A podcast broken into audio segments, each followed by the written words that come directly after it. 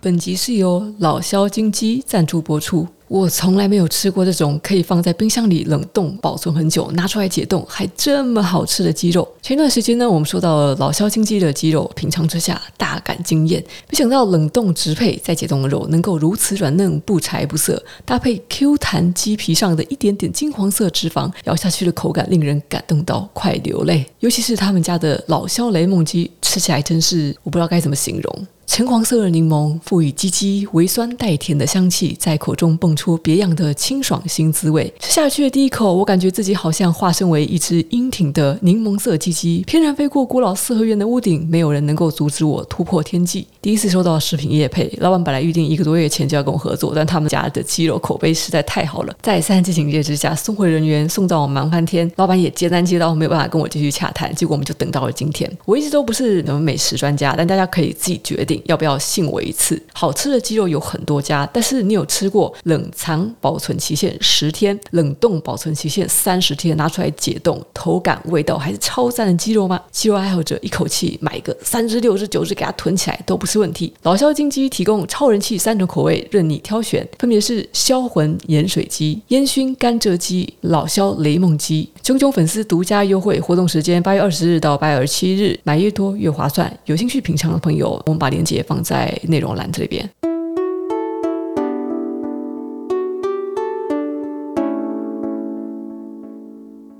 为什么选午夜的时间呢？因为我觉得这样很酷，你不觉得很好记吗？如果你到十一点可以准时睡觉的话呢，我觉得你很幸运、很幸福，你没有失眠的困扰，你压力大概也不是很大。我觉得到十二点以后还睡不着的人，你们会希望有。一些什么声音来听一听，像我就是这样子。有时候我在深夜，我不不会很想看泛娱乐的影片，我想要有人呃陪我说说话，哪怕他不是针对我一个人也没有关系。我觉得午夜是一个很好的聊天时间。失眠或是压力太大睡不着，或是我你就是想找一些什么东西来听一听，学习和灌溉自己，这是一个很适合的时段。以后我们有一些直播，会一本书，然后拉出好几个点来讲，这样子你们多评估一下。然后再才知道要不要买那本书，毕竟现在一本书真的是蛮贵的，三百多块、四百多块都有。今天要讲这本书就很有个性，我记得它也有上过畅销排行榜。可以善良，但你要有底线，不当好人。我想挑两张来说，把其中一篇文章这样子做成书摘，或者你在网上看到的那些书摘文章，我相信你对这本书会有一种可能不太协调、不太能够接受的这种反应，因为他你要注意，他在这本书里面所定义的好人，不是说我们一般意义上的好人，而是那些不懂得为自己着想、不懂得争取，什么事情都妥协算了，以和为贵，把自己给委屈的那种。人他都称之为好人，哦，跟我们一般定义的说你是一个好人，或者说这个人是一个 kind person 什么这个不太一样。读的时候要特别注意呢，他这个好人是一个带有负面意义的好人，所以因此把自己给委屈到了的这样子的角色。我们先看一下他第八章，这个是我们可能身为公众人物偶尔就会需要复习一下的一种对自己的精神喊话。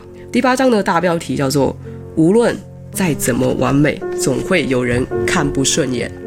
在现实中呢，读不论是多么棒、多完美的人，都不可能讨所有人的喜欢。我们不是新台币，总是会有人讨厌我们。我们说那种烂好人，对谁都那么温柔的人，他们心里其实是有一些迷思，无外乎就是被人讨厌，就像要去死一样可怕，或是认为他们不受到所有人的喜欢，自己就没有了价值。但是的确呢，我们在人生旅途中哦，或许多少都得避免。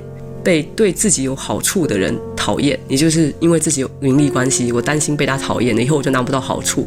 你可能会有一层这种想法，这个并不是适用于所有的人哦。这种状况在现实中，不论是多么棒、多么完美的人，都不可能讨所有人喜欢，甚至还有人是会讨厌太完美的人。一个太完美的人也因此遭人讨厌。然后我们来讲讲最容易遭人讨厌的那群人。我们说公众人物、名人啊，大家要知道，名人之所以脱颖而出。成为一个非一般老百姓的名人这个角色，就是因为他们展现了自己的个性。这个他举的例子实际上像是什么？日本知名的入口网站 Live Door，他的前社长哭江贵文，还有经济评论家胜间和代。胜间和代的书我也有买，她真的是一个很有个性的女性。如果呃你们对她的理财书籍，还有一本书叫做《拒绝力》，这本书很厉害，胜间和代写的，我很推荐她。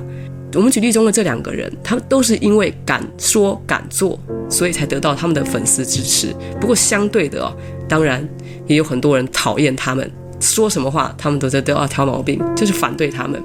我们可以想一想，其实是在于同样的一句话，感受是会因人而异的。例如说呢，当有人说啊，今天好热啊。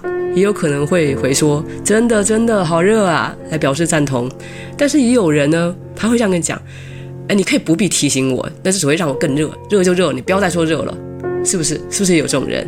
然后又或者呢，北方出生的人哦，觉得热死了，太阳太大了；但是南方出生的人呢，可能只会回答说：‘嗯，我不觉得啊，今天哪有热，今天很凉爽啊。’那为什么呢？那是因为他们的习惯的气温不同。同样一句话，他可能在受到赞同，也可能受到反对，就是甚至有时候呢。”喜欢这个颜色，讨厌那个颜色；喜欢这个形状，讨厌那个形状。人就跟万物的所有存在的这种形态一样，我们都是可能被人讨厌、被人喜欢，但是是没有理由的，甚至有理由。那个理由在不同人的心中，那个是不构成影响，或是构成影响。所以呢，被人讨厌其实是正好证明了你活出了自我。一个透明的、没有个性的人，他是不会受到人喜欢，也不会受到讨厌。如果你还是害怕被讨厌，不妨试着为自己画一张人际关系地图，不是族谱。人际关系地图就是什么呢？你在笔记的中央写上你自己的名字，然后把现在和你自己有关的人名都写上去，写在周围。呃，我爸、我妈、我的朋友小明、小美、小华、王二麻子、张大福什么的名字写在周围哈。接着你在你觉得你相处不来、不融洽那个人名旁边写下。你觉得跟他来往的优点还有缺点，这个是好像是一个很功利的算法。但是呢，这时候你可以清楚地看到哪些朋友感情你们其实是不值得去维系的。诶，我为什么要跟这个人继续往来？我为什么要继续妥协？我为什么要跟他来往呢？我觉得他是一个好人，而且他在某某行业里面有一些人脉，所以我有机会，我有需这个方面的资讯需求的时候，我可以去问他。那小华呢？小华他的工作能力不强。那可是，但有时候是蛮明理的。我可以向他学习很多东西哦。在你的人际圈里，你定一下每一个人在你心里要摆的这个位置，然后你就会很清楚说需要害怕哪些人的讨厌。害怕讨厌是一定的，但是我们要知道是你要害怕哪些人讨厌，哪些人根本就不值得你去害怕，不值得你去这样子维护。然后你可以再看一看你这个相处不融洽之人哦来往的优点，例如说小明的优点可不可以被被小华给取代？那这样子一来，不一定需要跟小华跟小明同时都耗心力去维持关系啊，因为小明就可以取代小华了啊。当我们去一一的罗列了每个你喜欢的人或者相处融洽或相处不融洽的人的缺点跟优点之后，你就会发现，即使你放弃了跟不对盘的人来往，你一样可以从人际关系中哦，你可以获得充足的资源。即使补充的不够充分，你把关系切断，似乎也没有那么大的影响。所以为什么要怕被人讨厌呢？他讨厌你又怎么样呢？如果他的价值不是无可替代的话，对此你可能会觉得以利益得失来评断人际关系，未免太寂寞了。我知道很多人这种想法，当我看到这一段的时候，我也有这种想法。你就不妨把寂寞以及今后你可能将不断累积这样的这种被人讨厌。怕被人说这个说那，怕被人怀疑自我价值的这种精神折磨，你自己放到天平上面去，你问问自己，你应该重视哪一边？你是不是干脆了断一些人，然后让自己过得轻松自在、舒服一点，反而有更大的益处呢？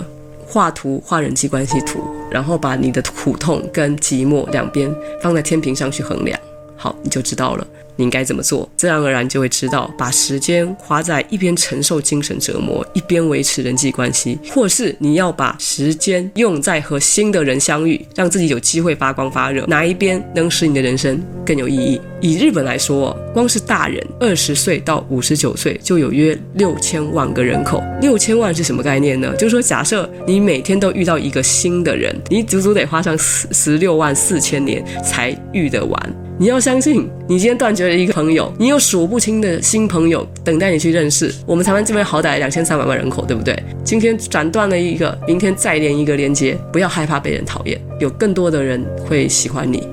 这本书的下一章节，我觉得也是蛮有趣的，这个也是我们很少去思考到的一些事情，尤其是在现代啦，公众人物说话，或者说要说公众人物讲话好，只是公众人物比较容易被放到焦点去放大。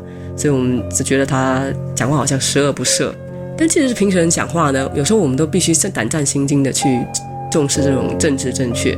那我个人是不喜欢过度的政治正确。这开玩笑的人，他知晓他自己开的是什么玩笑的话，有时候的一些那些玩笑，他开出来，除非说是真的是伤害到了很多人的感情，我们应该去包容这些笑话。当然，我知道这个标准非常难的衡量。第二十一章，世界存在正义，但是逼人接受的绝非正义。当立场、经验、价值观不同，生性的正义就会不同。强加于人的正义只是傲慢。好人活得痛苦的原因之一，在于他们总是愚昧地遵守美德、道德观、常理以及社会规范。这些规则都在让好人的心越来越封闭。如果只有这样也就罢了，但是好人还会同时向周遭的人施加压力，逼大家一起遵守，这才是最麻烦的地方。那我们先说日本的这个例子啊，日本人有一项美德，就是在大规模天灾肆虐之后，会提醒大家要自肃，别。举办庆会等庆祝活动，对他们来说呢，这是一种体贴受灾户、被害者的态度，呃，是正义。因此他们会谴责在这个什么什么纪念日的当天举办祭典、欢庆鼓舞的人说不像话、轻率。